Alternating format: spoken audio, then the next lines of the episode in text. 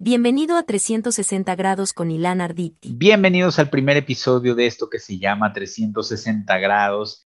Yo soy Ilan Arditi y no saben el gusto que me da que por fin ya estamos acá, que por fin ya puedan escuchar este primer episodio de muchos, muchas sorpresas que tenemos para ustedes. Este proyecto es algo muy personal, es un proyecto que he trabajado por, por años, no es algo que hoy, hoy me desperté y dije voy a hacer un podcast, no.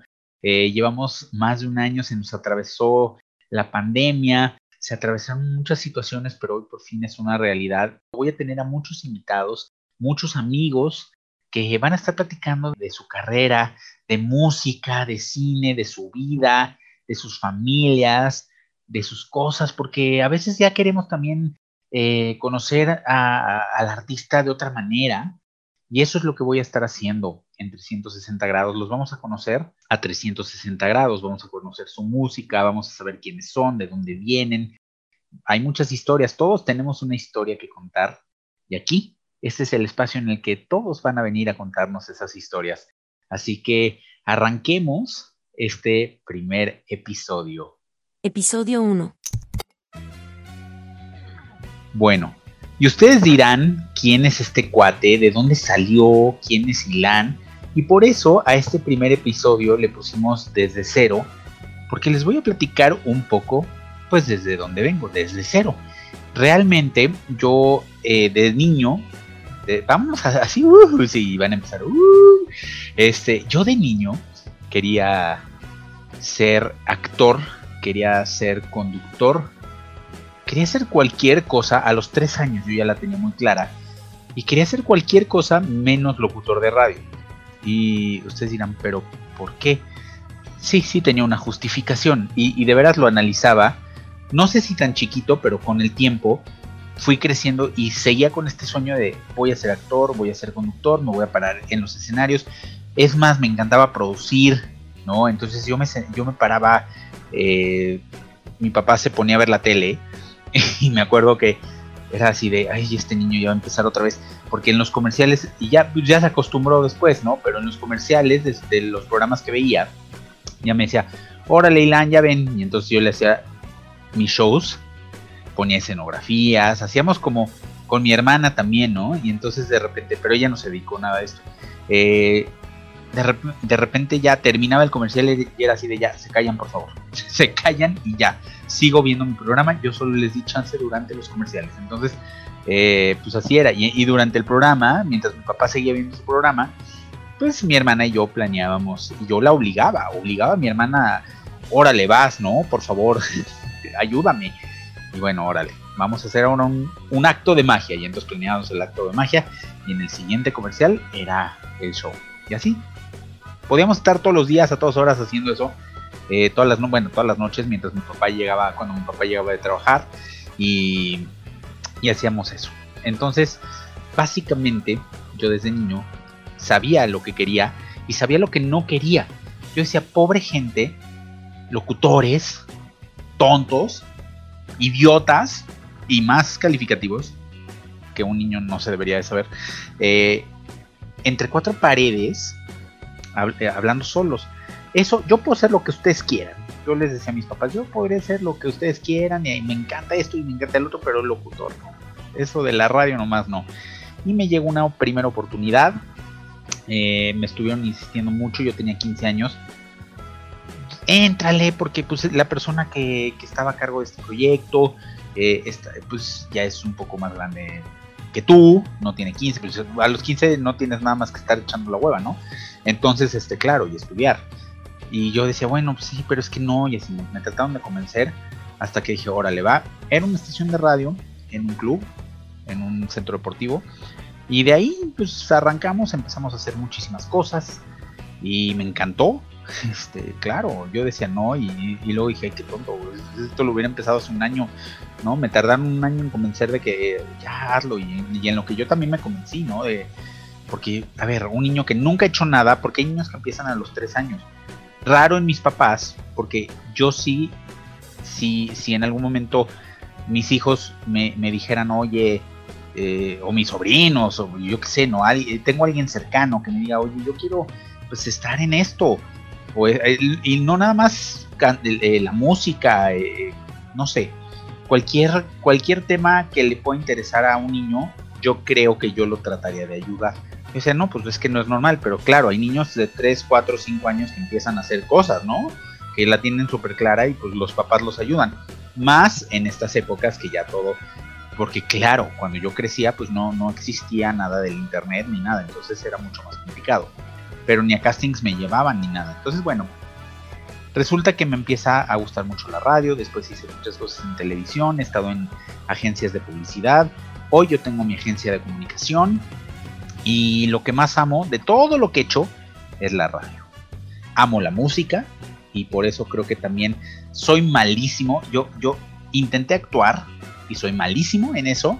Y otra de las cosas que yo sé que soy muy malo es para los instrumentos, para cantar. Claro que no canto, pero ni madres. Entonces ¿Qué es lo que me queda? Hacer radio y eso es lo que me une a la música y al mundo pues eh, del entretenimiento. También me he parado en muchos escenarios, pero lo que más, más amo en la vida es esto. Así que ya saben un poquito más de mí, por qué estoy aquí el día de hoy, por qué llevo años haciendo pues lo que hago en, en la radio y pues como les dije, en este programa nos van a estar acompañando muchas celebridades, muchas personalidades, muchos amigos, mucha gente que va a estar abriendo sus corazones y nos van a estar contando sus historias. Y vamos a tener invitados de diferentes géneros, de diferentes épocas también, que eso lo va a ser muy divertido y muy interesante para ustedes. Así que aparte, claro, de muchos temas que vamos a estar tocando, estaremos hablando con doctores, estaremos hablando de deportes, estaremos hablando de muchas cosas pues les voy a poner esta canción que me encanta. Se llama Here's Where the Story Ends de The Sundays. Y ya regresamos con Leonel García, el primer invitado de este podcast 360 grados. Música en 360 grados.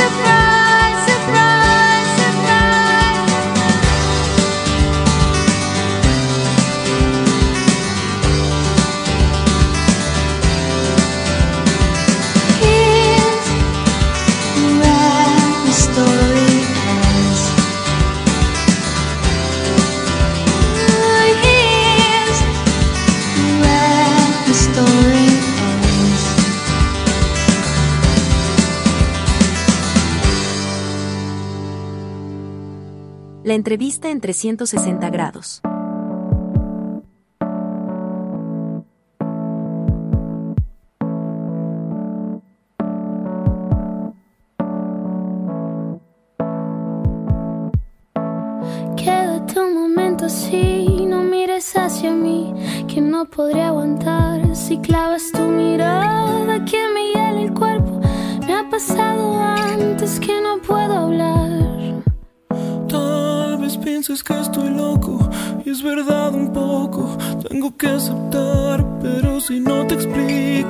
Que siento dentro, no vas a entender cuando me veas llorar. Nunca me sentí tan solo como cuando ayer de pronto lo entendí mientras callaba. La vida me dijo a gritos que nunca te tuve y nunca te perdí y me explicaba. El amor es una cosa que se da de pronto en forma natural, lleno de fuego. Si la fuerza se marchita tener principio, llega a su final. Y ahora tal vez lo puedas entender, que si me tocas se quema mi piel. Ahora tal vez lo puedas entender y no te vuelvas si no quieres ver que lloro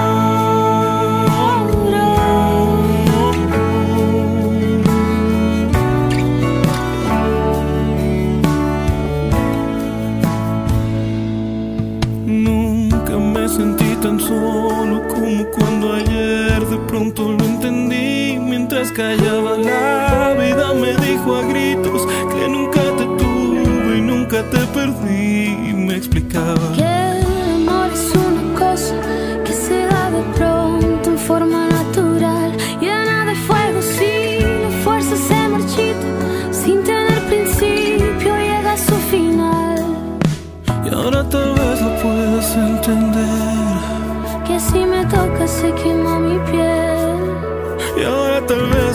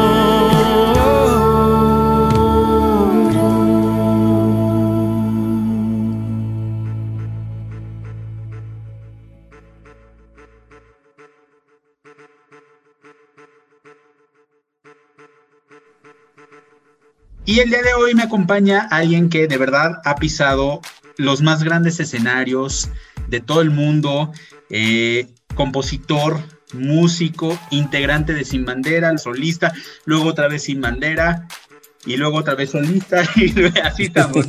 Pero me Sí, sí. encanta. Leonel García, ¿cómo estás? No, Milán, muchas gracias a ti y a toda la gente que está viendo y escuchando.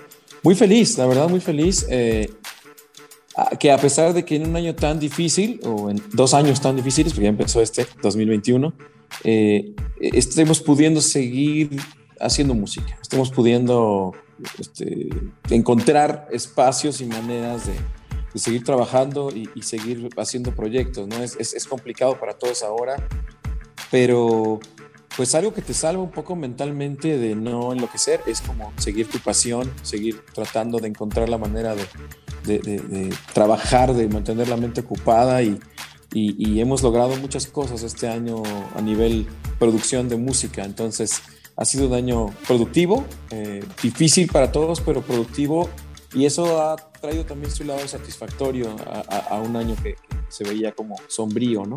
Entonces, este, quiero agradecerle por este medio a toda la gente ¿no? que está escuchando, viendo esto, que ha escuchado la música y que sigue ahí con, con, con, ganas, con energía de querer escuchar una canción y de querer sentirse bien y mandándoles los mejores deseos a todos ha sido un año creativo, ¿no? Muy creativo para ti. Has sacado muchísimos sencillos. Hay gente que, que, a la pandemia como que no le sacó provecho, hay gente que sí, y tú fuiste una de estas personas que has estado produciendo contenido para YouTube, has estado sacando un montón de sencillos, no has parado en todo el año. No, no, no. Creo que, creo que um, al revés, creo que hemos trabajado más. Eh, el hecho de estar también en casa y, y, tener aquí mi estudio este, ha hecho que pues, me la pase ahí metido. Eh, y, y, que tengo además muchos proyectos en, eh, al mismo tiempo, ¿no? Terminamos el disco mexicano, que la portada es este cuadro que está aquí atrás. Eh, terminamos ese disco y luego hicimos, eh, estamos haciendo el disco de solista nuevo que va a salir en abril. Entonces, muchísimo trabajo, tanto de producción, porque estuve, pues me animé a producir este disco más, más con la pandemia, creo que fue una buena decisión, porque bueno, puedo, puedo encargarme yo directamente de toda la parte de la producción. Eh, y ya empezamos con los planes y con, no nada más los planes, la ejecución también de lo que va a ser el nuevo disco Sin Bandera, eh, que en algún momento, probablemente el año entrante, aparecerá eh, para poder festejar nuestro 20 aniversario, que, que en realidad cumplimos este año, en, en, marzo. Así que pues son, son momentos de festejo para Sin Bandera también. Así que un montón de frentes, digamos, hay que cubrir y, y todos con diferentes ángulos. Está bueno. Claro, y se dice eh, 20 años, se dice fácil. ¿Cómo, eh, ¿Cómo empieza este gusto para ti, Leonel, por la música? Sé que te empezó pues a gustar desde chavito. Sí, en casa. La verdad, mis papás, por fortuna, tuve papás muy amantes de la música y, y no nada más amantes de la música como de que ponían discos y, así, sino que además cantaban eh, por, por, por, gusto, de manera siempre, amateur. Pues mi papá es ingeniero civil, mi mamá fue este, ama de casa y, pero, pero, pero su pasión real, yo sé que su pasión real en la vida era cantar, ¿no? Era como lo que hubieran hecho si les hubieran, si hubieran tenido la oportunidad, es yo creo que ser cantante, ¿no? Eh, lo hacían muy bien, eran como la sensación de las fiestas, eh, llevaban su guitarra y siempre en las fiestas terminaban cantando porque todo el mundo les decía, por favor, canten y canten otra y no dejen de cantar, cantaban muy bien. Y a dueto cantaban canciones de la época, este, canciones que sacaban a dueto, no sé, Luis Miguel con, con Lani Hall o o este José José. Ochentero. Ochentero.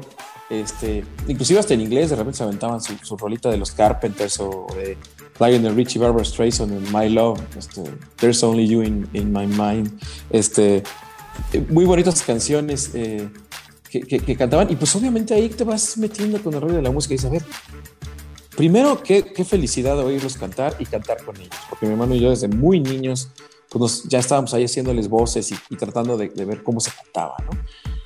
Y luego darte cuenta de la reacción que tiene la gente cuando van a una fiesta, cuando van a una reunión, cuando les piden que canten. ¿Qué magia, me preguntaba yo en ese entonces, qué magia tiene esto que hace que la gente se ponga tan feliz, tan emocionada, que llore, que se, que se transforme y que el cuarto completo donde están cantando cambie la energía completamente? ¿no? ¿Qué es esto? Y, y, y entonces la música para mí fue una fascinación desde muy niño y, y ahora pues, pues, me dedico en cuerpo y alma a hacerla. La música es magia, justamente lo que has de decir, es magia, te, te lleva a recordar cierta, ay, yo me acuerdo que cuando esto pasó estaba esta canción, nos, nos lleva a esos momentos. Es increíble. Sí, es increíble, porque la música creo que es como un, es una energía que te conecta con muchas partes de tu propia mente, de tu propio ser, muy bonitas, ¿no? Algunas sagradas, algunas muy profundas. Una que dijiste que muy importante que es la memoria, ¿no? La máquina tiene esta capacidad, como la música tiene esta capacidad de máquina del tiempo que te transporta inmediatamente a un lugar con una claridad que casi nada más puede hacerlo. Tal vez los aromas son otra de las cosas que te puede transportar también hacia un lugar. Eh, pero también te conecta con cuestiones espirituales, te conecta con cuestiones personales, psicológicas. Es, la música es catártica, la música te hace reflexionar, te hace cuestionarte tus, tus comportamientos en el amor, en la pareja, en la sociedad.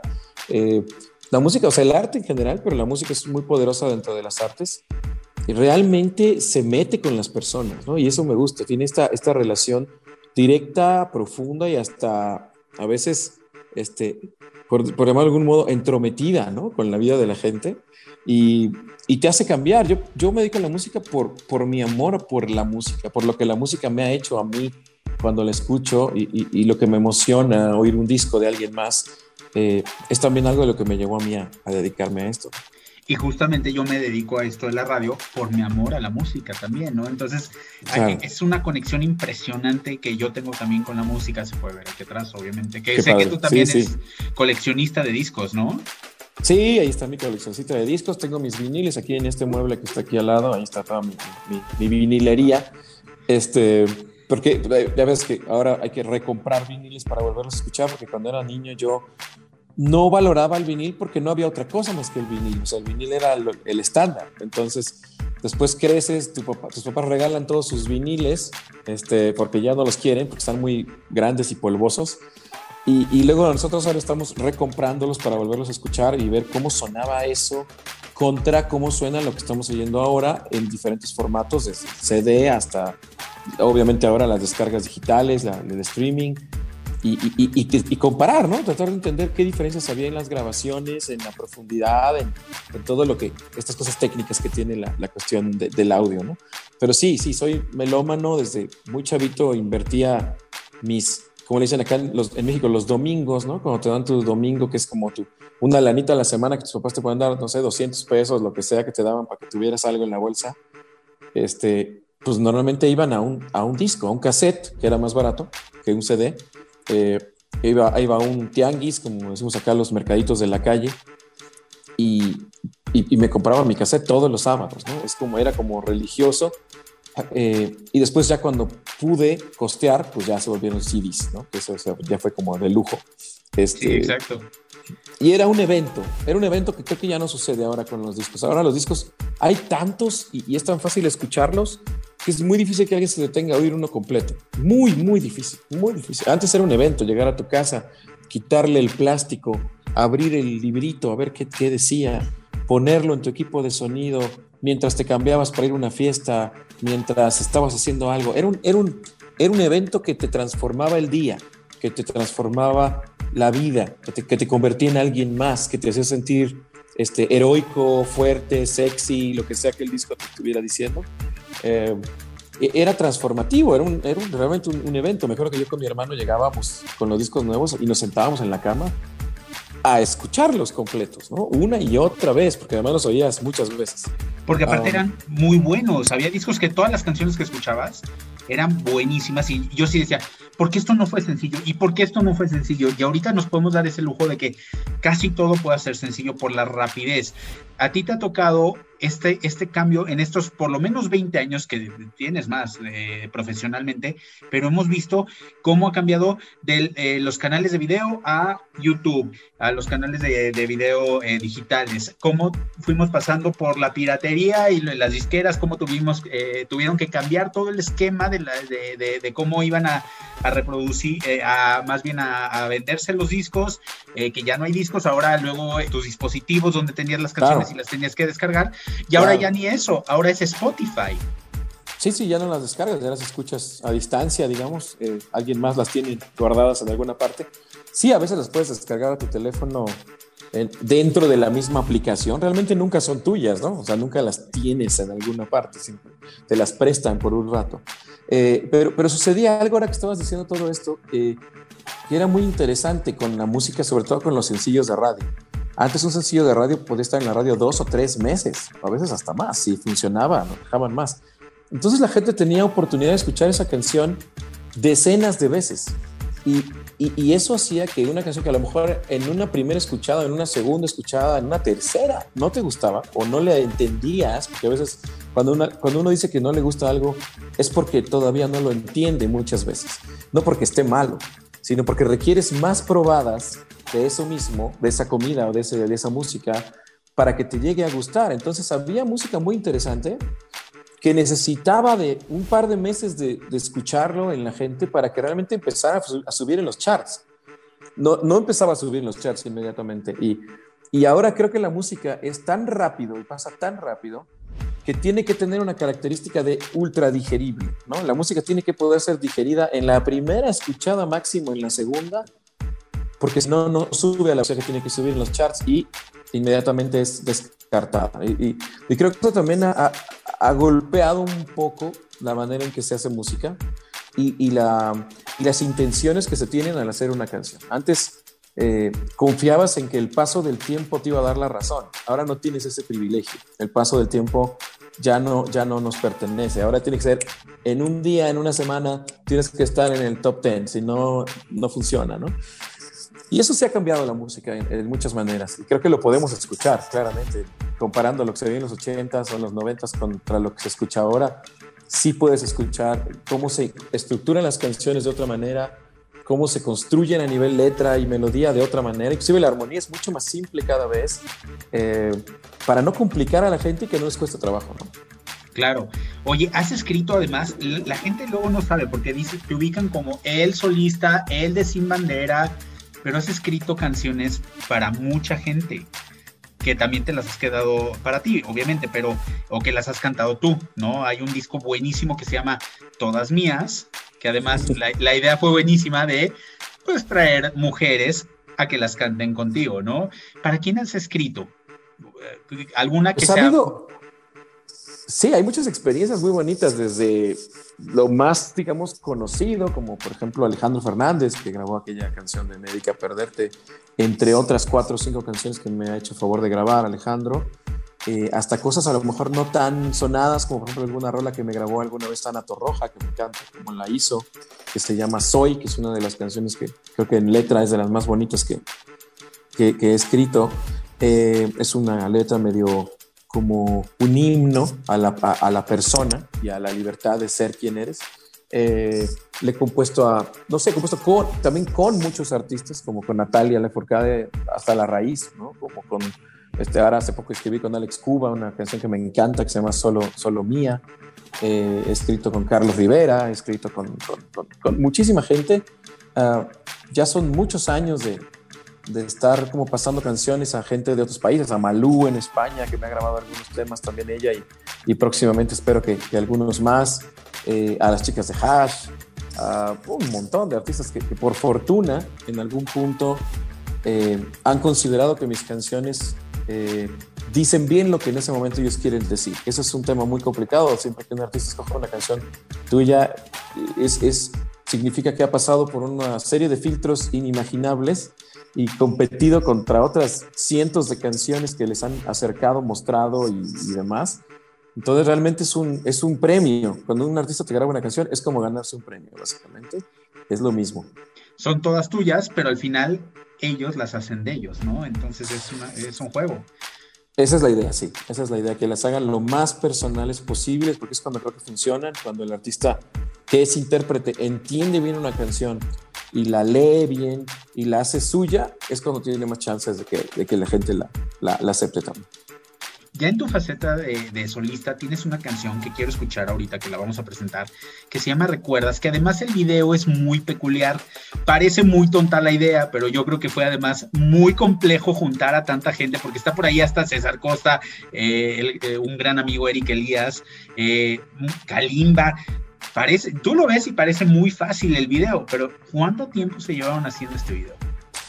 Fue un video, en realidad fue un, una historia, que es una historia en cierto modo, es, es, una boda supuestamente que está sucediendo en un hotel y todo el disco completo lo hicimos, o sea, todas las canciones del disco tienen un video que es parte de esa misma historia en ese mismo hotel, en los diferentes cuartos del hotel, en el salón donde baila todo el mundo. Yo soy supuestamente el cantante del grupo Versátil que está cantando en la boda.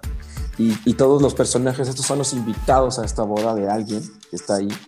Eh, entonces nos ocurrió esta idea, dijimos, en tres días de estar encerrados en este hotel, ahí cerca del Monumento de la Revolución, recuerdo estaba, eh, tenemos que lograr generar los 12 videos o no sé cuántas canciones tenía este disco Amor Futuro, eh, para que todo el disco completo tenga como una, una secuencia. Y, y, si tú vas a YouTube puedes ver todas las canciones, todas tienen videos. Y entonces estos personajes que a veces salen como bailando y demás, tienen a veces mucho su, propia historia individual o, o, otra cosa que sucede con ellos en otra parte. Eh, y, y, me gustó mucho. Ya habíamos hecho algo parecido con el video de Para Empezar, que fue cuando invitamos a todos estos artistas aquí a casa a hacer este video. Eh, y, y, lo que quisimos hacer con, con, Amor Futuro fue llevar esto como a exponenciarlo, ¿no? Hacerlo mucho más grande, invitar amigos actores, amigos cantantes, amigos de, toda, de toda índole, que muy lindos acudieron al llamado. La verdad que es, es interesante esta logística de llamarles por teléfono, platicarles el proyecto, eh, ver en qué andan, cómo está su agenda, coordinar sus horarios, eh, acomodarlos en alguno de los tres días, eh, y sabiendo que son artistas pues, realmente completamente diferentes unos de otros y, y, metiéndolos en una idea donde todos participan y hacen lo que el director les, les pide. ¿no? Me, me, lo disfrutamos mucho y creo que la gente también la, la pasó bien viendo esto, que todavía la, la gente va y lo ve. Vayan a verlo porque está increíble. Presenta esta canción, por favor. Claro que sí, bueno, esta es una canción que habla de, de, esos momentos que a veces uno, uno recuerda de una, de una relación que fue muy linda y que ya no está. Estos recuerdas, disfrútenla. Gracias por escuchar.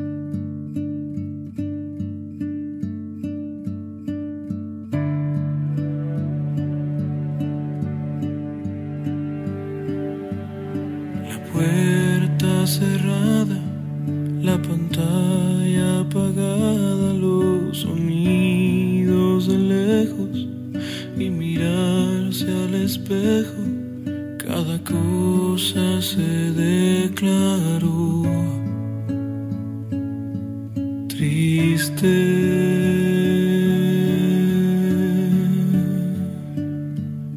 Andar en la playa, otra estrella que estalla,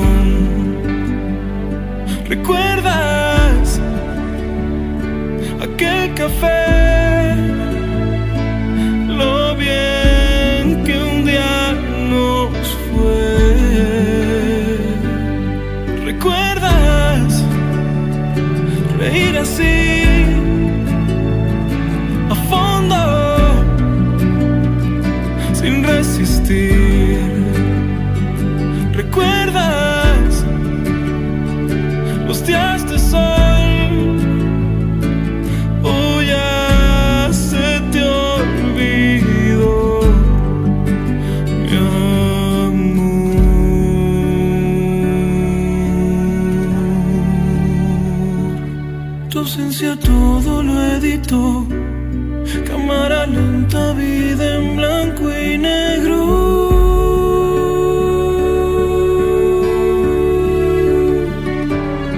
Te pienso como una explosión, camino y siento que me desintegro.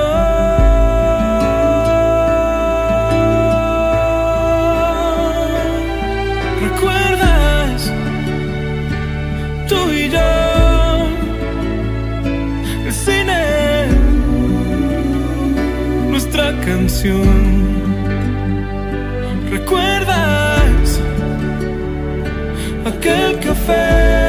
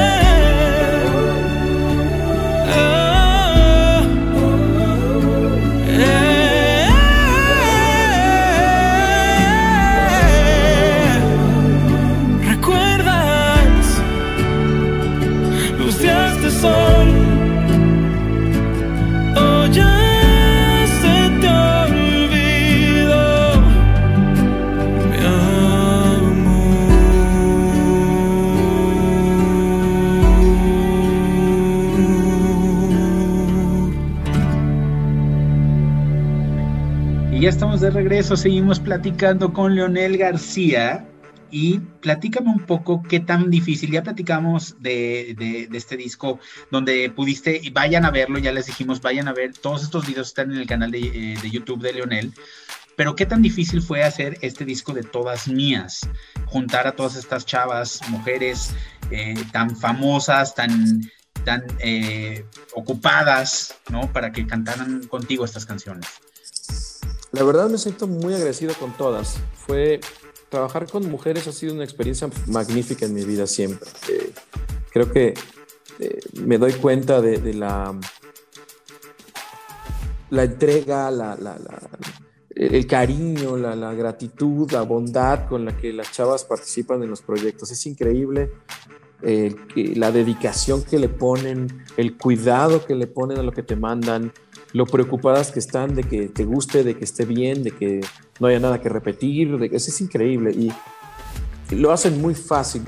Es, es difícil, obviamente, pues la, la cuestión de la logística, como te decía, ¿no? De llamar a todas, platicarles el proyecto, eh, mandarles la canción ya producida.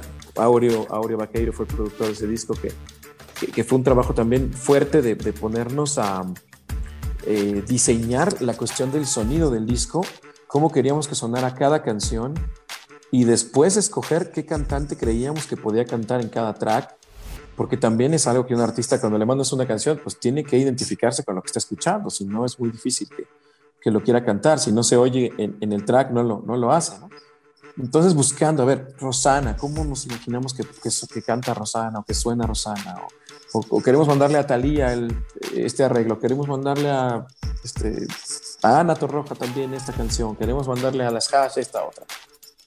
Cada una tiene un estilo distinto, una voz diferente, un, una tesitura distinta, un, un, rango vocal diferente. Entonces, eh, toda esa planeación, pues sí, lleva mucho tiempo.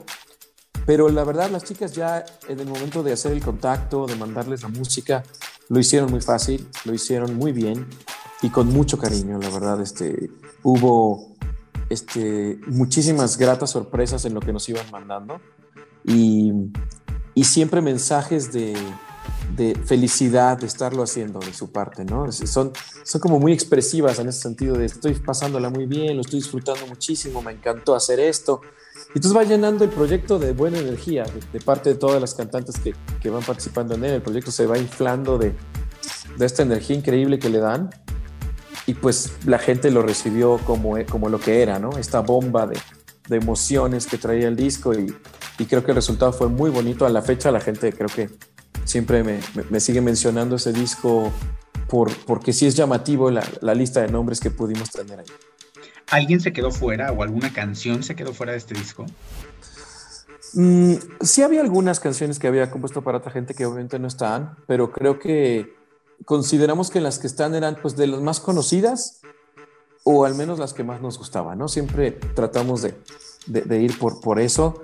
Y, y, sí, cantantes, bueno, es no, hay muchísimas, ¿no? O sea, obviamente hemos pensado desde hace varios años en, en algún día hacer un volumen 2. Eh, podía ser de todas mías o podíamos, como siempre hemos pensado en los hombres, ¿no? Hacer un, un todo suyo o algo así con puros amigos.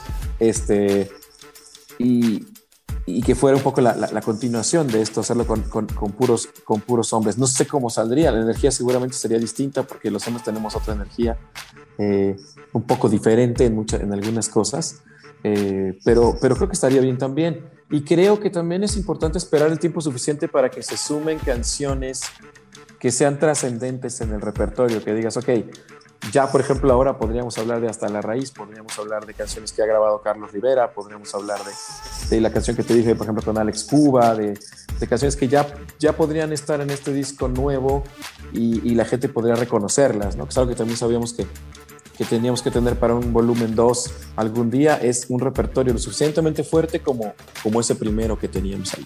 Sí, que, que lo escuchabas y decías, ah, ese es él. Ok, esa también. Eh, Esa es la idea, ¿no? Un poco. Ese es el efecto, sí. TBC es una de esas canciones que tú escri- eh, eh, la escribiste como una balada, balada, balada romántica y acabó siendo como más de bailar en el antro, ¿no? ¿Qué pasó ahí? Sí, sí, yo llegué, pues yo, yo soy baladista, siempre he sido baladista romántico, me encanta todo este rollo del despecho y llorar. Si escuchas la canción como una balada, que solo una vez y ya no puedo respirar. Es muy triste, es como, es una melodía triste, eh, nostálgica, ¿no? De este, de haberle dado un beso a una chica y no saber si algún día la vas a volver a, va a volver a suceder, ¿no? Es como esta incertidumbre, es una canción de incertidumbre. Y en ese momento me acuerdo que Memo Gil, eh, estaba yo empezando una relación con, con él, que es un productor aquí de México muy, muy querido, un, un tipo que yo le tengo mucho cariño porque me abrió las puertas de su estudio, de, de- de su, de su amistad, con, con una apertura inmensa siempre, y a la fecha yo le, le tengo mucho cariño, somos buenos amigos. Eh, pero estaba produciendo él en ese, en ese momento a Ragazzi, y yo empezaba a trabajar con él en su estudio como quería yo trabajar con él haciendo, dirigiendo voces, haciendo coros, ser parte de su equipo de, de- de producción. Antes de Sin Y- Bandera. Antes de Sin Bandera, sí. Y entonces le dije, dame chance de probarme, ¿no? Dame chance de probarme y tú me dices. Y, y me invitó a un par de proyectos antes que este. Nos hicimos buenos amigos, eh, le gustó lo que, lo que estaba pasando y, llegando este disco de Ragazzi me dijo, ok, tú vas a dirigir la voz. Eh, pero, pero también necesito rolas, ¿tienes canciones como para esta onda? Entonces le llevé algunas. Otra de las canciones que está en el disco también se llama Si te vas a ir, que me encanta la canción también, está en ese mismo disco de Ragazzi, pero esa sí se quedó balada. Y esta me dice Memo, no, es que ya tengo muchas baladas y esta yo la puedo hacer como dance y, y- va a sonar bien padre. Y yo, yo me rehusaba, le decía, no, Memo, por favor, esa canción yo la, mi balada, mi balada favorita y yo la amo y no. Pero él estaba como muy, muy claro de que quería que así fuera. Yo, yo, yo tampoco me iba a poner en eso. Le dije, está bien, ya pues ya hazla así. Y, y resulta que la canción de pronto eh, despegó fuertísimo, se metió a, a los antros, la gente la empezó a bailar y a cantar. A la fecha voy a bares y de pronto la ponen. Eh, no, ha salido, digamos, de esta rotación de los, de los antros. Y, y me dio una gran sorpresa, ¿no? También dije, claro, claro, esto que, esto que hacen ahora, por ejemplo, muchos DJs que, que son canciones que en realidad eran baladas originalmente y, les ponen una programación y terminan siendo grandes éxitos. Eso es una fórmula que yo jamás había considerado. creo que a la fecha no la, no la utilizo mucho, pero, pero en ese momento funcionó muy bien y, y a Ragazzi también les dio muchas satisfacciones en ese momento. ¿Te late si escuchamos esta canción tuya en la voz de Ragazzi? Claro que sí. Solo una vez he vencido la distancia entre tus labios y yo. Solo una vez he sentido el incendio de tu piel. Solo una vez he tenido tu calor entre mis manos y te besé, te besé, te besé. Mm. Solo una vez he podido enredarme entre tus brazos. Solo una vez y te llevo en el medio de un millón de sueños. Solo una vez he tocado el paraíso con mis dedos y te besé, te besé,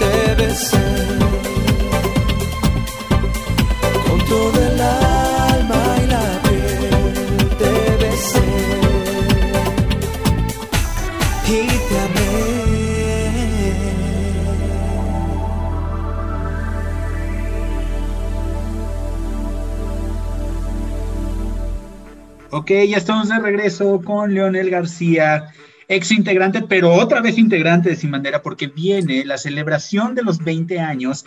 Han tenido sus altas y sus bajas, todos lo sabemos, pero qué bueno que, que están de regreso, porque hay una, cada vez que yo los he visto en un escenario juntos, es impresionante la energía, es impresionante el fandom que tienen y van a estar felices de poder celebrar con ustedes estos 20 años que se dicen, yo lo dije al principio, se dice fácil, pero no es fácil, ha sido un camino largo. Sí, ha sido un camino largo, muy bonito, la verdad. La gente que sigue Sin Bandera es, es increíblemente fiel e increíblemente cariñosa. Es, es, un público excepcional. La gira que terminó en febrero del año pasado, una gira de cuatro años, de aproximadamente 170 shows hicimos en esa gira. Eh, no lo podíamos creer, que teníamos siete años pues, sin, sin, sin, girar con Sin Bandera, con nuestros proyectos personales como solistas, y de pronto volver y ver esta reacción fue para nosotros eh, realmente algo que, que, sí nos, nos hizo pensar mucho, ¿no? En, en, en la permanencia de Sin Bandera, en, en cómo pueden convivir los proyectos solistas con el proyecto del dueto y, en, y también obviamente en el aniversario que se aproximaba y, y, que, y, que, teníamos más de 10 años sin hacer un, un LP, un, un, disco de más de un disco de 10 canciones, ¿no? Eh, hicimos un pequeño EP para, para esta vuelta, para, donde está En esta no, que es una canción que la gente por fortuna volvió a, a hacer muy fuerte y que, que, se volvió también parte de nuestras canciones más importantes. Pero, pero dijimos, no, hay que hacer un disco completo. Entonces, lo único que les puedo decir es que venimos para el año que entra eh, más sin bandera que nunca, porque es increíble cómo nos juntamos y suena y suena sin bandera y automáticamente y tiene como esta energía y tiene esta misma fuerza, eh, pero obviamente con la, pues con la madurez y con, la, con lo que hemos aprendido en estos años, ¿no? Ya, ya somos dos tipos de, de 45, 46 ya con familia, que hemos aprendido muchas cosas diferentes del amor, de la vida, de cómo son las relaciones, de cómo se siente fracasar, triunfar, eh, extrañar, eh, arrepentirse de cosas. Es, es, es, interesante la experiencia que te da la vida y creo que eso se está viendo en estas canciones que, aunque suenan ultra sin bandera, se nota también esta, estos años que hemos vivido y creo que la gente va a estar contenta con lo que va a pasar el, el año entrante con esta música. Ya, ya les puedo decir porque ya tenemos las canciones que, que, estamos muy emocionados y que creo que se viene algo muy bonito. ¿Ya las grabaron o van, ya las tienen pero las van a grabar? No, vamos a empezar el proceso de, de producción. Grabación. Eh, con, con, ya, con, ya directamente mandar las canciones a, a, los productores que se van a encargar de, de hacerlas.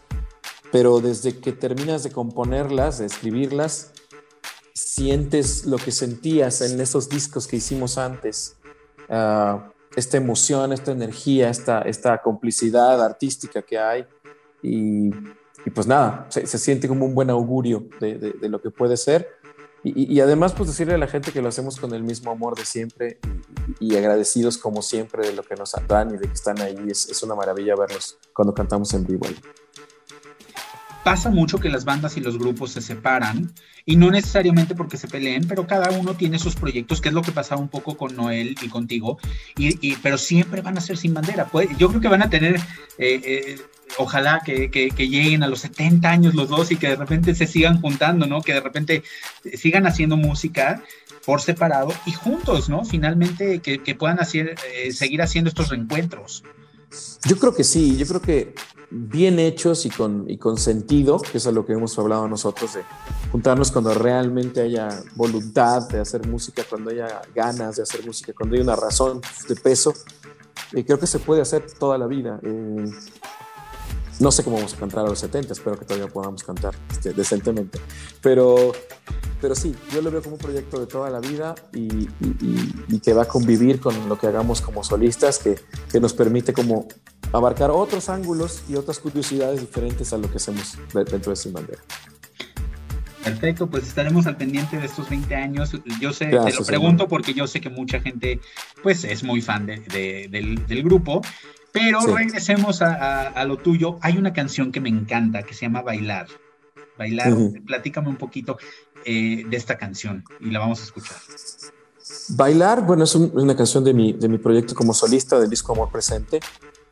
Eh, una canción que, que obviamente viene de esto que te platico como de la experiencia de la vida, ¿no? Pero, pero llevado a mi proyecto solista que es un poco más, eh, se puede decir, como no quiero, no quiero decir nada malo de Sin Bandera ni nada, ni nada acción extraño de mi proyecto solista, pero sí, es como un poco más oscuro en ciertos, ciertos ángulos lo que hago yo solo.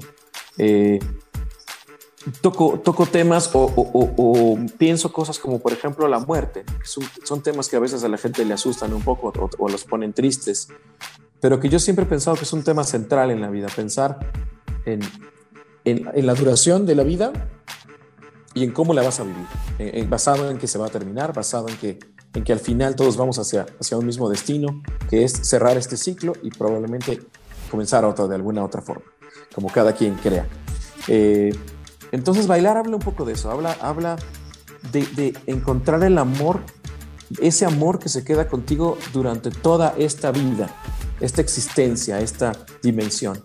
Y lo estoy equiparando con un baile, como una fiesta. La vida es esta fiesta y, la pareja es esta pareja de baile con la que vas a bailar toda la fiesta, completa. Ya encontraste con quién y como dice la canción, cuando un buen bailarín encuentra a la pareja perfecta ya no la suelta, ¿no? Se queda con ella. Como en los salones de salsa cuando encuentran a su pareja dicen, esta es, ya no la suelto, ¿no? Y, después la canción también to- toca un poquito el tema de qué pasa después de esta vida. Hay otra, este, ha- hay otra forma de encontrarse con la gente que uno ama después de morirse, o no, no lo sé, pero dice, tal vez en alguna vez después de que se acabe la fiesta, en otro lugar te voy a volver a pedir que bailemos Baile. otra pieza, otra pieza más, ¿no? Como dice la rola. Entonces, un poco eso, es este equiparar esto que para mí ha sido encontrar un amor, una pareja con la que he estado ya, pues nos acercamos a, a- a los 20 años de conocernos también, o de estar juntos más bien, eh, y sentir que así va a ser hasta el último de tus días. Eh, hay gente que lo que ya no lo, no lo ve como algo muy, muy posible, hay gente que, que- que ya no cree mucho en el amor, que ya no cree mucho en las relaciones duraderas, pero yo sí creo que, que- que te puedes encontrar una de estas personas. Yo sí creo que, que te puedes encontrar una persona que vibre como tú, que vibre en la misma frecuencia y que sea alguien que te despierte la conciencia constantemente, para que no te duermas, para que no te pierdas. Y esa gente ya uno no la suelta, y quieres, quieres estar ahí. Trasciende la cuestión física, trasciende eh, la cuestión de la juventud, trasciende muchas cosas y se vuelve una complicidad que se llega a sentir casi de otra vida. Y eso está bien bonito. Justamente por eso es tan bonito y, y por eso me encanta esta canción. Vamos a escuchar esto que se llama Bailar. Él es Leonel García y regresamos ya para despedir esta entrevista.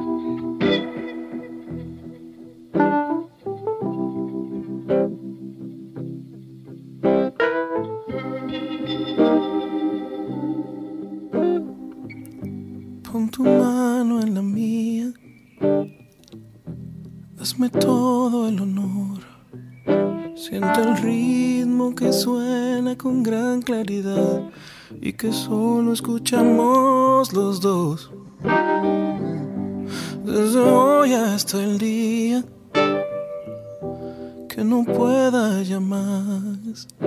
Que tu paso y el mío sean un solo sonido. Eres tú con quien quiero bailar. Por favor, amor.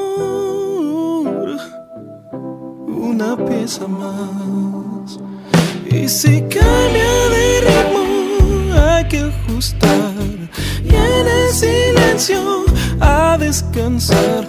Porque cuando se encuentra la pareja ideal, todo buen bailarín no la suelta jamás. Y si ya no se escucha, hay que cantar. Si pierdo el paso, improvisar. Esta fiesta la acabo contigo, lo sé. Yo me muero bailando en tus brazos, mujer. Si se acaba la fiesta y ya todos se van. Y no puedo ponerme más tiempo de pie porque el baile ha llegado al final.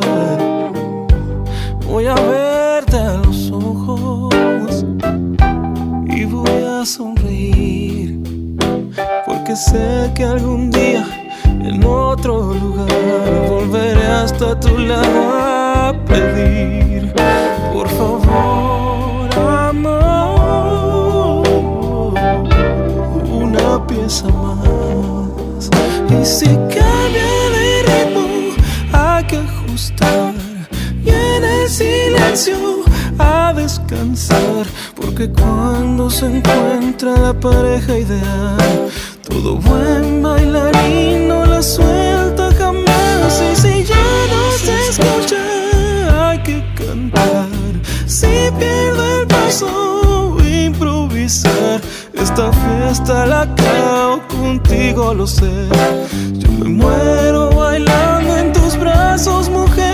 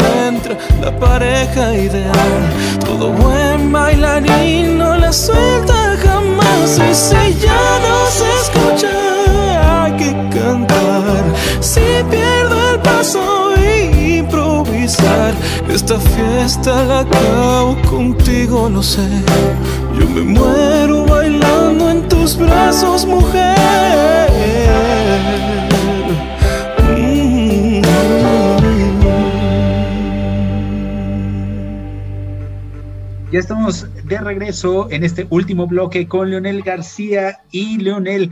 Las redes sociales también has- han sido muy importantes. Cuando empezaron con Sin Bandera, esto no existía. Yo, me acuerdo, yo trabajé en Sony Music y ahí los veía, yo me acuerdo. Y, y justo eran los 2000, 2004, 2005 más o menos. Ujú. Y estaban todos muy preocupados porque qué iba a pasar. Y yo sí veía, porque yo sí veía que esto iba a ser muy grande. Y les decíamos, ¿no? A, a los, a los ejecutivos, a los directivos de, de Sony, oigan, tienen que tener un, un departamento de, de, de social media y va a empezar a ver, eh, yo, yo soy pionero de la radio por internet en el 2000, hicimos la primera estación de radio eh, online en México y Latinoamérica, y yo les decía, es que hay estas estaciones online, y, a mí me decían, no, no, no, pero lo que tú haces, Ilan, es Napster, o sea, es como Napster, estás regalando las canciones, no, no, no, es radio online, estamos haciendo radio, pero por internet, no, no entendía, nadie entendía nada, y no existía esto. ¿Cuándo te ibas a imaginar que le podías escribir arroba Leonel García y te iba a poder leer? Si te los encontrabas en un restaurante era como, quiero la foto, ¿no? Si nos encontrábamos algún artista, sí, pero ahorita ya es un contacto directo y es súper medible. Hay una evolución increíble. ¿Cómo, cómo, cómo ha sido también para, para ti esto? ¿Cómo ha sido esta sube y baja de... de- de- de- Hay una, sí, hay una evolución increíble, lo dices bien, rapidísima. Eh, cada día aparecen nuevas herramientas, cada día las herramientas tienen nuevas funciones. Es, es impresionante el crecimiento que está teniendo la comunicación.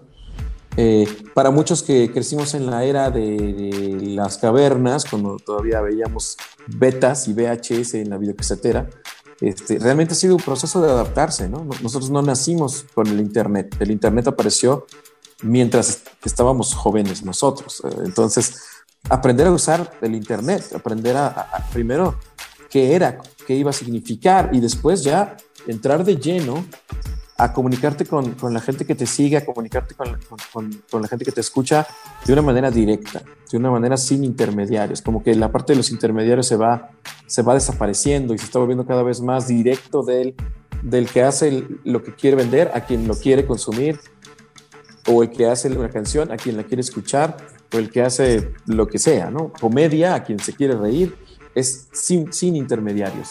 Y, y esto lo vuelve muy interesante porque como tú dices, eh, lo vuelve medible. Este, puedes, puedes ver a través de la reacción de tus fans, de tus, de tus seguidores, cuándo les está gustando algo, cuándo no, cuántos streams le están dando una canción, cuántos follows tuvo un post que pusiste, si estuvo bueno o no, si, qué es lo que más les gusta de ti, qué es lo que no les interesa de ti. Puedes medir un montón de cosas, ¿no? Entonces, se vuelve interesante y al mismo tiempo puede ser una trampa, ¿no? Es como preocuparse demasiado por eso también puede ser una trampa. Sí es importante la comunicación, pero yo al menos como old school que soy, me preocupa todavía más el arte, o sea, dedicarme y, profundizar el arte que hago y, y, seguir esperando que el arte conecte con la gente, no, no, no hacer la prioridad lo que diga o lo que haga en las redes, sino mi trabajo, que mi trabajo siga hablando por mí más que yo. Eh, porque ahora se ha vuelto como una hipercomunicación. Todo el mundo está hablando todo el tiempo, poniendo fotos todo el tiempo, sus viajes, la ropa que trae, qué se está comiendo. Entonces se, también se comienza a volver un poco, pues, banal, ¿no? O sea, como un poco ligera la comunicación. No, no tienes nada que decir si todos los días dices cosas. Lo que dijiste ayer no puede ser muy importante lo que vas a decir hoy. Entonces, eh, creo que como artista también ha sido interesante porque me ha obligado a, este, a esforzarme más en concentrarme en mi trabajo, en, la, calidad que puede tener y en dejar que hable por mí y en decir, yo prefiero que conozcan lo que hago que a mí. Yo soy una persona normal, este, que tiene su vida, su familia, su casa. Este, lo que tal vez nos pueda conectar es mi música. Lo que nos pueda hacer sentir un vínculo es mi música. Y creo que mi gente que me sigue lo entiende muy bien. Si yo pongo un post donde estoy cantando una canción, puede tener un día, no sé, 30 mil views. Si pongo un post donde estoy en Acapulco hablándoles del restaurante estoy comiendo, a lo mejor tiene 2 mil. Y es una diferencia abismal entre, entre lo que yo mismo he mandado como mensaje a la gente que me sigue eh, y cómo lo han entendido, cómo han dicho, sí, a mí lo que me importa de ti es tu música, no tú, ni, ni tu relación de pareja, ni, ni si te si estás triste y deprimido. No, no, eso no me interesa, ¿no? O sea, esa es la vida privada. Y creo que es muy interesante eh, en una era de la hipercomunicación, la privacidad, como, como un valor que tenemos que mantener, que tenemos que conservar e inclusive ampliar. Eh, y, que, y, que, las redes sirvan para comunicar lo que es verdaderamente público, no, no lo privado. ¿no? Y te van a conocer a través de tus canciones, evidentemente. Eso es lo que vas a reflejar. tu vida se ve reflejada en las canciones al final, ¿no? Esa es la Sin duda. Así es. Así es, el arte, el arte de algún modo da, detalles y da pistas, ¿no? De quién eres. Eh, pero pues la vida privada también es algo muy elegante, muy saludable, muy, muy sano para, para, para vivir en paz. Eh, hay cosas que no deben ser públicas. Y a veces cuando veo que todo se está haciendo público, me parece que es un error. Me parece que es un error de tanto del que lo pone como del que lo consume. Porque consumir la privacidad de otro tampoco te hace bien. No es algo necesariamente que te traiga energía positiva, ¿no? Estar viendo las desgracias y, y las intimidades de los demás. Tú eres un caso de, de, de, estos en los que yo digo que de verdad no necesitas escándalos, no necesitas ni, eh, mostrar tu vida, no necesitas nada más que tu música, porque realmente eso es lo que, lo que vale, como dices, finalmente esa es la conclusión, no necesitas, tienes una carrera muy limpia, muy, eh, eh, yo, yo, yo te veo como color blanco, como muy, muy transparente, muy, ¿Me entiendes? Eh, así es, y eso es la realidad, ¿no? Finalmente no necesitas decirnos con quién estás casado, si tienes broncas, si no. He tratado de que no, Ilan, gracias por, por, por, verlo así, he tratado de que no, de que la gente, pues, me vea primero como una persona convencional y por otro lado como alguien que se preocupa por, su, por su oficio, por su arte, eh, más que por otra cosa, ¿no? Y, y, que además respeta, así como, como me gustaría que respetaran mi privacidad, respeta la de los otros. Entonces, eh, creo que eso es algo muy importante en la sociedad en la actualidad, que nos respetemos, que nos, que nos demos chance, ¿no? Que no seamos tan, tan celosos de lo que el otro está haciendo, tan, tan metiches de lo que el otro está haciendo, eh, que no nos volvamos la policía de los otros, este, porque eso es una señal de, de, sociedades que no están sanas. Eh, cuando empiezan los mismos ciudadanos a, a balconearse, a atacarse, ahora sí que como en, las, como en los países comunistas detrás del muro, este, echar de, cabeza a tu vecino para que vengan por él, ¿no? Eso es, eso es un síntoma de una sociedad enferma. Yo creo que una sociedad sana es una sociedad tolerante, una sociedad que si el vecino tiene una fiesta, pues le das chance porque ya la vas a tener tú después. No llamas a la patrulla en cinco minutos o, o te pones a gritarle. Creo que la tolerancia es algo que necesitamos y que, y que como mexicanos siempre hemos tenido. Espero no perdamos eh, hay otras sociedades mucho más egoístas donde lo único que cuenta es lo que, que tú estés feliz, no te importa si el vecino está feliz. Y eso vuelve muy triste a veces la convivencia. Entonces, es nada, un mensaje como siempre de tolerancia, de, de, entender al otro un poco, este, claro, sin permitir que nadie, que nadie ande haciéndole daño a los demás, eso tampoco es tolerancia. este, pero sí, a veces se pasa la línea de la tolerancia. Ya permitir el daño ya no es tolerancia. Pero, este, pero sí, pues, el vecino, el, que está al lado, ¿no? tranquilo, dale su espacio, dale su privacidad y, creo que todo va a ser mejor. Buenísimo. Qué rico platicar contigo, Leonel. Un vamos, placer, eh, vamos a, ya por último, eh, déjame olvidar, es lo, es lo más reciente, ¿no? Que, que está sonando ahorita en la radio. Eh, platícame un poquito de esto y lo vamos a escuchar. Con esta nos vamos a despedir. Claro que sí. Déjame olvidar, es una canción que produje ya en, tiempos de pandemia, ya aquí en mi estudio. Eh, una canción que es un homenaje, hablando genéricamente, es un homenaje como al RB de los noventas, a los que les gustaba el rhythm and blues en los noventas, pues le van a, le van a encontrar parecido. Eh, es algo que yo escuchaba muchísimo en los noventas a todos los cantantes de RB, este, Joe y Babyface y, Brian McKnight toda esta banda. Eh, y me gustó mucho la idea de tener un rapper en, el track, como tener a alguien rapeando que le rompiera un poco la solemnidad a la canción, un poco tanto el drama y viniera como un amigo tuyo que viene desde otro lugar, a lo mejor con otra actitud, un poco más tranquila, a, plantear el tema, ¿no? Que es lo como yo veo a los rappers en el RB, son como tu cuate más, que está más cool, que está menos, menos dramático que tú y viene como a hablar de lo mismo, pero desde otro lugar. En este caso es Sabino. Sabino, Sabino lo puede hacer maravilloso. Eh, siempre es un tipo que entiende muy bien, tiene sentido del humor, pero entiende además muy bien las letras, las sintetiza muy padre, tiene un estilo muy cool. Eh, cada vez más gente lo, lo, lo, lo, está descubriendo y cada vez más gente entiende lo que está tratando de hacer y me encanta. Y ya, ya son muchos los que, los que lo están siguiendo. Y, y, creo que es un trabajo maravilloso en esta rola. Lo hicimos con mucho cariño, más porque somos buenos cuates, hemos practicado mucho fuera de, de la música, de temas y, de, y del, del, humor y del arte y de muchas cosas. Entonces, entendió perfecto, hizo un trabajo maravilloso y la gente está escuchando la canción. Me da mucho gusto que, es la canción que creo que más ha escuchado la gente en lo que, lo que va de, este, de estas canciones nuevas de lo que vamos a hacer.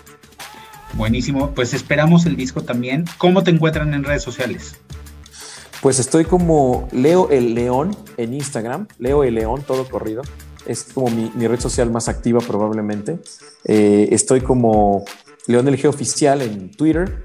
Eh, tengo mi, mi página www.leonelgarcia.com y, y, en Facebook pues solamente lo usamos en realidad para hacer anuncios de, eventos y demás que ahorita pues hay muy pocos porque estamos un poco detenidos. Pero pues estoy así también como Leonel García Oficial en Facebook. Ahí me pueden encontrar síganlo porque tiene cosas súper interesantes también, eh, sobre todo en YouTube, en sus redes y, sobre todo, como decíamos, de la música.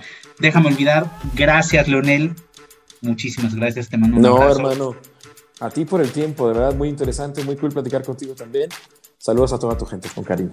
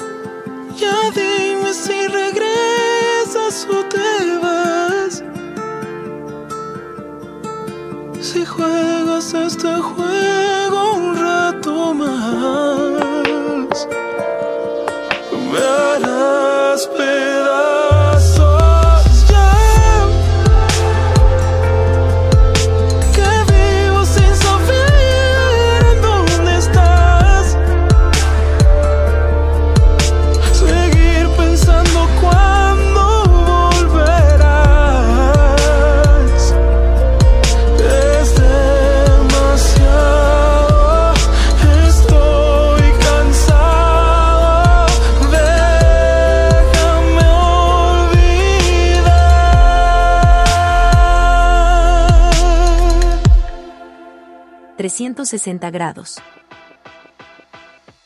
El día de hoy tenemos a un invitado que es el coach del amor, es el Hitch mexicano y vamos a estar platicando de muchas cosas muy interesantes con él a lo largo de varios programas.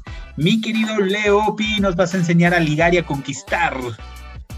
Es correcto, a eso me dedico, por más extraño que suene.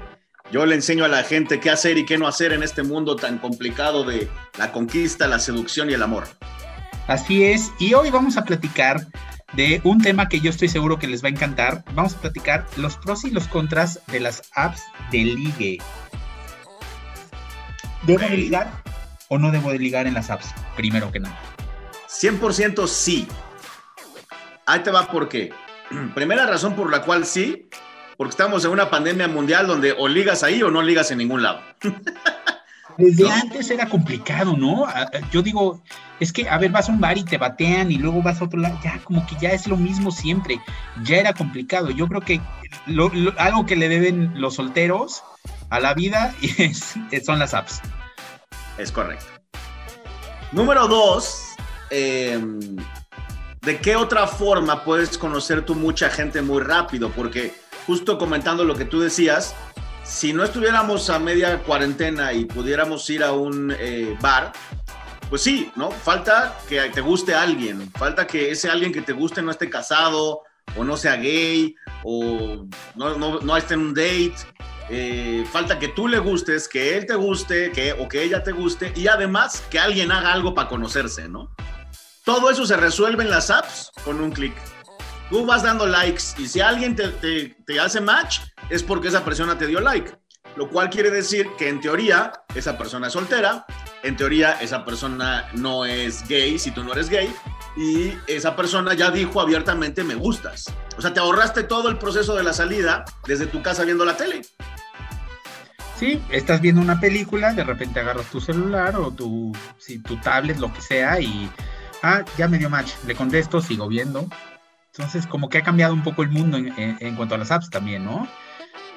Sí, claro, sí. Lo que pasa es que nos ha costado un poco entender que, iba a evolucionar la cosa, ¿no? Es un poco como, como cuando pasamos de, los discos de vinil a los compact disc, disc y ahora ya ni compact disc hay, ahora todo es streaming y, y siempre el cambio es como raro, ¿no? Es como, espérate, pues esto era así, ¿no? ¿Por qué me lo cambian? Pero pues desde que hacemos uso del Internet como lo estamos usando ahora, todo cambió. ¿no? Cambió la agenda de papel, cambió el correo de papel, cambió, pues también cambió la forma de conocer gente y de ligar. Porque hay mujeres a las que les da miedo o sienten que no deberían de estar en Tinder o Bumble eh, o, o cualquiera de estas aplicaciones. Bueno, obviamente, como todo, tiene sus pros y sus contras. Y hay unos cuantos contras que sí pueden afectar negativamente tu percepción de una app de ligue. Primera, por ejemplo, es que muchas personas piensan que entrar a una app de ligue ya es una maniobra desesperada. No es así como, como no lo logro en la vida real, voy a intentar en una app. Y realmente no es así. Más bien yo lo veo como, como un buen lugar para abrir tus opciones, ¿no? Porque gente que conoces en la vida real, tal vez no la conoces en la app. O gente que conozcas en la app, tal vez no lo hubieras conocido nunca de otra forma porque pues no están ni cerca de tu casa, por ejemplo, ¿no? Esa es una. Otra muy común, sobre todo de las mujeres, es que les preocupa que piensan, y Tinder y Bumble, por ejemplo, tienen la reputación de que los hombres solo estamos buscando sexo en esas redes sociales, en esas apps. A lo cual yo le digo a las mujeres, eso no es cierto. Los hombres solo estamos buscando sexo en todos lados. Y somos Sí. todos. Claro. El problema no es la app, el problema somos los hombres. Pero si vas a desechar a un hombre porque solamente está buscando sexo, vas a acabar desechando a todos. Un hombre sí, cuando conocemos a una mujer, nuestra intención inicial es sexual y ya después empieza la parte de enamorarnos o querer ser novios, ¿no? Y ya por último, em, los peligros que, que se han oído de las redes sociales de- y de las apps. Sin embargo, a la gente que le ha ido mal, que le ha pasado algo malo, casi siempre es porque no tienen un proceso o una estrategia o no saben usar bien el sistema, en el sentido de, se han oído mil historias de salió con él y nunca regresó, o salió con él y yo qué sé, ¿no? Salió Pero- con ella y era hombre. Exacto. no, no, no, Sí. bueno. Pero, pero todo eso quiere decir que no seguiste el proceso que tenías que haber seguido antes de salir a una cita en persona con un completo desconocido. Primero hay que... Exacto, ¿Cuál es el primero hay que- proceso? Exacto, primero hay que audicionar, preguntar, pedir sus otras redes, buscarlo en Google, si tienes amigos en común, pedir referencias, preguntarle por qué cortó con la última. Y aún así, la primera cita en persona, yo siempre recomiendo que sea en un lugar público, de día, cada quien llega por sus medios. Si eres mujer, lleva en tu bolsa un taser, un lacrimógeno, porque pues nunca sabes. Pero de esa forma estás siguiendo un proceso correcto para evitar que te pase algo mal. Es como el protocolo de ligue en las apps. Ahora, sí, porque de repente puede pasar que se ofenden de, es que me está pidiendo el Instagram y me está pidiendo el WhatsApp. No es que seamos chismosos, bueno, sí, pero también es para ver si son reales, ¿no? O sea, es, en parte queremos, y yo creo que una chava también de repente quiere ver que tú seas real como hombre. Sí, claro, y de hecho yo, yo siempre recomiendo pedir las redes, las otras redes rápido, porque así puedes también empezar a hacer un mapa de con quién estás tratando, e incluso, por ejemplo, en el caso de las mujeres, si tú como mujer le pides a un hombre que conociste en Tinder que te dé su Instagram o su Facebook y te dice que no tiene, ese es un foco rojo, porque es muy raro que alguien ya no las tenga. Podría ser que no las tenga, pero también podría ser que esté mintiendo y que no le quiera enseñar el Instagram o el Facebook porque es casado, por ejemplo, ¿no? Entonces, yo creo que sí es un requisito que debería ser indispensable, que si conoces a alguien en una app, le pidas sus redes sociales. Exactamente. Oye, Leopi, nos dices que los hombres buscamos sexo en todos lados, no nada más en las apps. ¿Qué busca la mujer? Es, la mujer es más dada a buscar una relación, a buscar amor, a buscar compañía. Obviamente ellas también tienen su deseo y su interés sexual, pero ellas son mucho menos animales que nosotros, ¿no? Entonces es muy común que en una aplicación como Tinder una mujer conozca a un hombre y ese hombre en los primeros tres mensajes proponga sexo. Lo cual a las mujeres les caga, les molesta, les malviaja. Sin embargo, mujeres, déjenme les digo algo. Que un hombre te proponga sexo en los primeros mensajes en una, en una app es una bendición, porque ya sabes lo que ese hombre está buscando. Y entonces ya tú decides si le inviertes tiempo o no. Ese mismo hombre que en una red social o en una app te dice, oye, mucho gusto, me llamo Juan, ¿quieres venir a mi hotel? Ese mismo hombre, si lo hubieras conocido fuera de la app, es altamente probable que te hubiera mentido, que no te hubiera dicho sus verdaderas intenciones, porque aunque los hombres somos medio brutos en las apps, en la vida real sabemos que aunque nuestra prioridad sea conseguir sexo, no es la mejor de las estrategias pedirlo en la primera cita. Es altamente probable que nos manden a volar. Entonces, es una bendición que un hombre haga una tontería de esa magnitud. Y esa es otro, otra de las cosas, ¿no? O sea, si eres mujer, no juzgues a todos porque a algunos les fue mal o porque alguien un día te dijo algo malo. Tengo un chorro de clientas que cierran su Tinder o cierran su Bumble porque tuvieron tres malas experiencias. ¿no? Y yo les digo, hay 10 millones de humanos en Tinder y tú cierras toda la aplicación porque tres te salieron mal. Pues mija, así como quieres, ¿no? Que es lo mismo si lo aplicas a la vida real, ¿no? Salí con tres y ya lo- con los tres me fue pésimo, los porque me los presentaron, digo, fuera del, eh, si no existían las apps, pues es- básicamente se aplica igual, no puedes decir, entonces ya no voy a salir con nadie o me voy a hacer lesbiana, cuando esas no son tus preferencias, ¿no? Te digo, finalmente no es así. Exacto, es, es como todo, es como si un día sales a la calle y te asaltan. Bueno, pues qué mala suerte, pero eso Ah, no ya no vuelvo a que salir ya- nunca más. Exactamente, ¿no? Entonces, así funciona. Exacto. Tips de las apps. ¿Algún tip Tip de las apps. para cerrar? Muy bien. Número uno, lo más importante son tus fotos. Entonces, si puedes y tienes cómo, yo recomiendo fotos profesionales. Así de alguien que se dedique a tomar fotos bien posadas, bien iluminadas, sola o solo, viendo a la cámara, sonriendo. Si tienes algún atributo físico digno de presumirlo, presúmelo.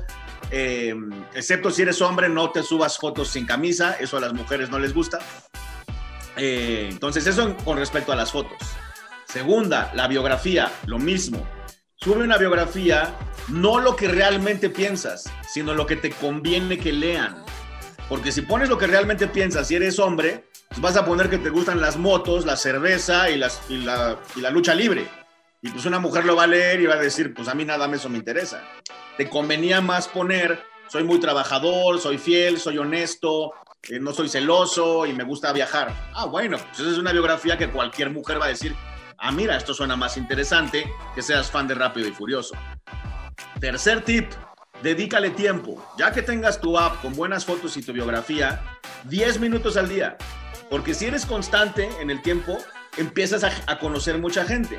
Y ya de ahí pues empiezan las audiciones, empezamos a descartar a los que no, empiezan a repuntar los que sí, y es altamente probable, siguiendo este sistema, que eventualmente conozcas a alguien que quiera lo que tú quieres, ya sea sexo, ya sea novio, ya sea casarse o whatever you want. Perfecto. Leopi, ¿dónde te pueden encontrar? Danos tus redes sociales y todos los datos de contacto. Todas mis redes, Facebook, Twitter, YouTube, Instagram, todas soy arroba el efecto Leopi o mi página de internet es www.elefectoleopi.com. Ahí pueden ver cursos, audios, videos, asesorías personales y por donde me escribas yo contesto personalmente. Perfecto, pues muchísimas gracias Leopi. La canción de la semana en 360 grados.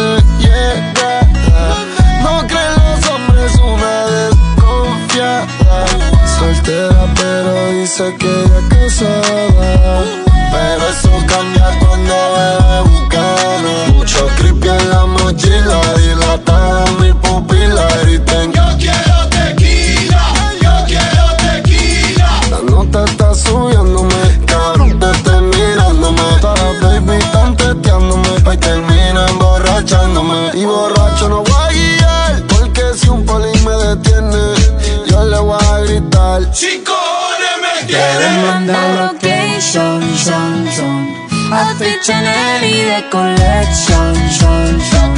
Otro tocón, cuidando mi. Oh, oh, oh. Hoy tengo mala intención. Oh, oh, oh. Let go. No me llame, yo te llamo. La discoteca pa' nosotros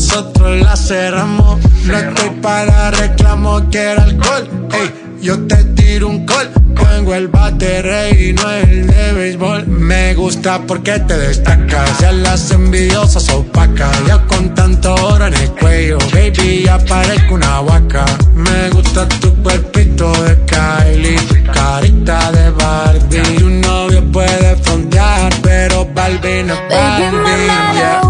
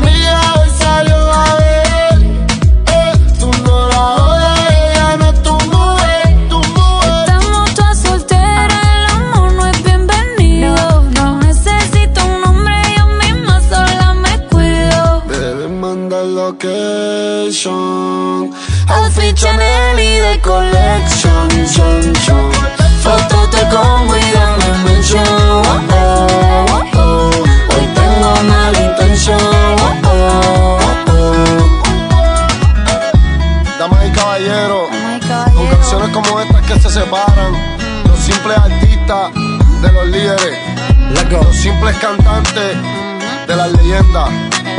Anuel Carol G. Unión legendaria.